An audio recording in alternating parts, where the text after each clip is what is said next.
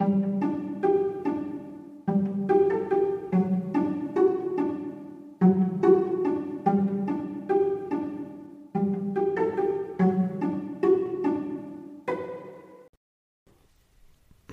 und herzlich willkommen. Schön, dass ihr den Weg in meine Vorleseecke gefunden habt. Macht es euch bequem und leiht mir euer Ohr. Dann lese ich euch was vor. Kapitel 17 Das Floß Wisst ihr was? fragte Hannes eines Morgens Lucius und Camilla, als sie zusammen durch den Wald in Malapuni liefen. Nachdenklich schaute er auf einen Papayabaum, der wie so viele andere bei dem Erdbeben umgestürzt war. Die beiden sahen ihn erwartungsvoll an. Als er nach einer Weile immer noch nicht weiterredete, fragte Lucius Was? Hm? brummte Hannes und schaute immer noch auf den Baum. Wissen wir was? erinnerte ihn Lucius. Ach so, ich wollte sagen, aus den ganzen Baumstämmen, die hier herumliegen, da könnte man doch was draus bauen. Was denn? erkundigte sich Camilla neugierig. Plötzlich wurden Lucius Augen ganz groß und begannen zu leuchten. Ein Floß, rief er aufgeregt. Also, so groß ist unser See aber nicht, sagte Camilla skeptisch. Nicht für den See, erwiderte er, sondern für das Meer. Wir bauen ein Floß und befahren damit das Meer. Ich wollte schon immer mal auf andere Inseln, und seit uns Abrisa und Arulin von den Seewanderungen der Meerleute erzählt haben, will ich das noch viel mehr. Na, genug Bäume liegen hier ja rum, sagte Camilla. Das könnte spannend werden.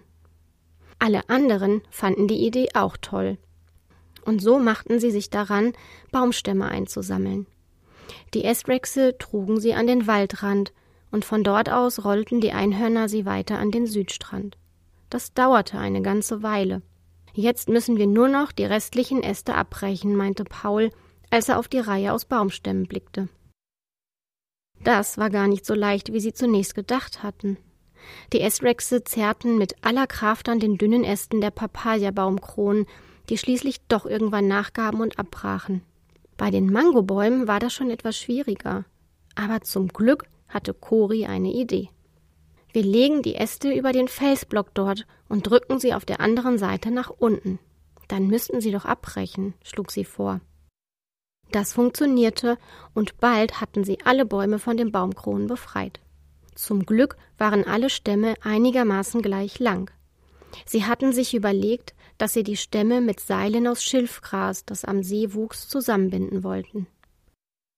Die Esrexe drehten die weichen Schilfhalme zusammen und die Einhörner rollten sie anschließend auf dem Boden unter ihren Hufen hin und her, bis sie feste Schnüre hatten.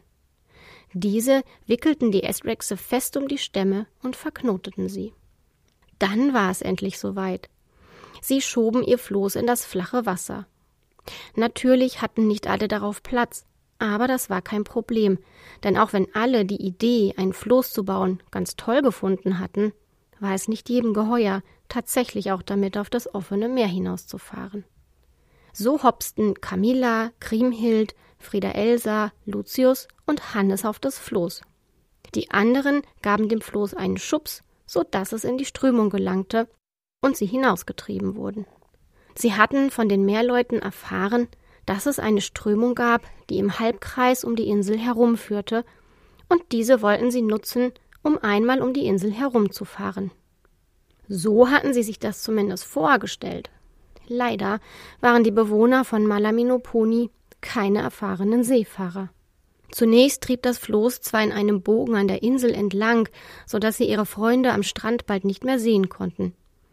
Aber dann führte die Strömung sie nicht in die gewünschte Richtung, sondern trieb sie von der Insel weg. Äh, macht die Strömung nachher wieder einen Knick zurück? erkundigte sich Hannes. Keine Ahnung. Lucius zuckte mit den Schultern. Ziemlich erschrocken sahen die fünf, dass sie sich immer weiter von ihrer Insel entfernten. Plötzlich quiekte Frieda Elsa erschrocken auf. Das Seil löst sich auf. Sie hatte recht. Die einzelnen Schilffasern hatten begonnen, sich voneinander zu lösen. Und zwar genau in der Mitte, so dass das Floß auseinanderzubrechen drohte. Sie sahen sich hilflos an und versuchten mit aller Kraft die beiden Floßhälften zusammenzuhalten. Plötzlich tauchten neben ihnen zwei Köpfe aus dem Wasser, einer mit blauen und einer mit türkisgrünen Haaren. Ihr seht aus, als könntet ihr Hilfe gebrauchen, stellte Abrisa fest.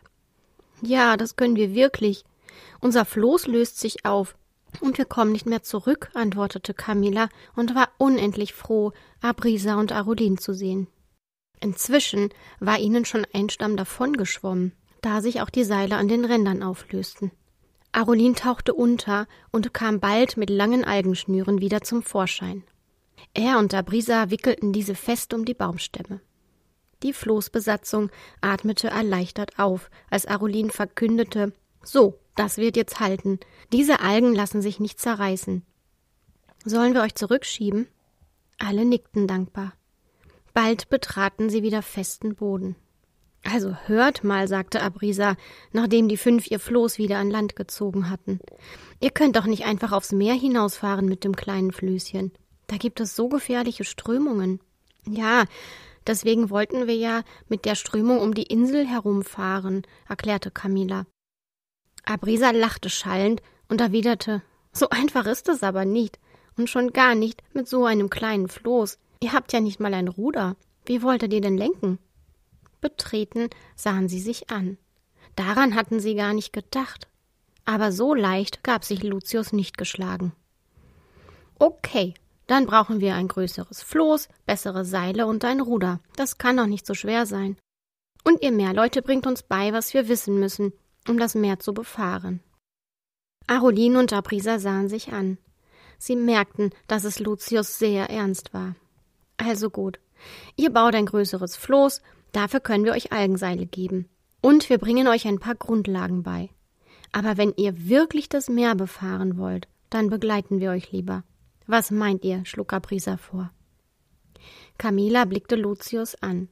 Sie lächelte, als sie sah, wie seine Augen strahlten, und er sich überschwänglich bei den beiden Meerleuten bedankte. Bald schon würden sie wirklich auf das Meer hinausfahren. Vor lauter Aufregung begann ihr Herz zu hüpfen. Hat euch diese Folge gefallen? Dann seid bei der nächsten wieder dabei und erlebt neue Abenteuer mit unseren Freunden aus Malaminupuni und aus dem Drachenwald.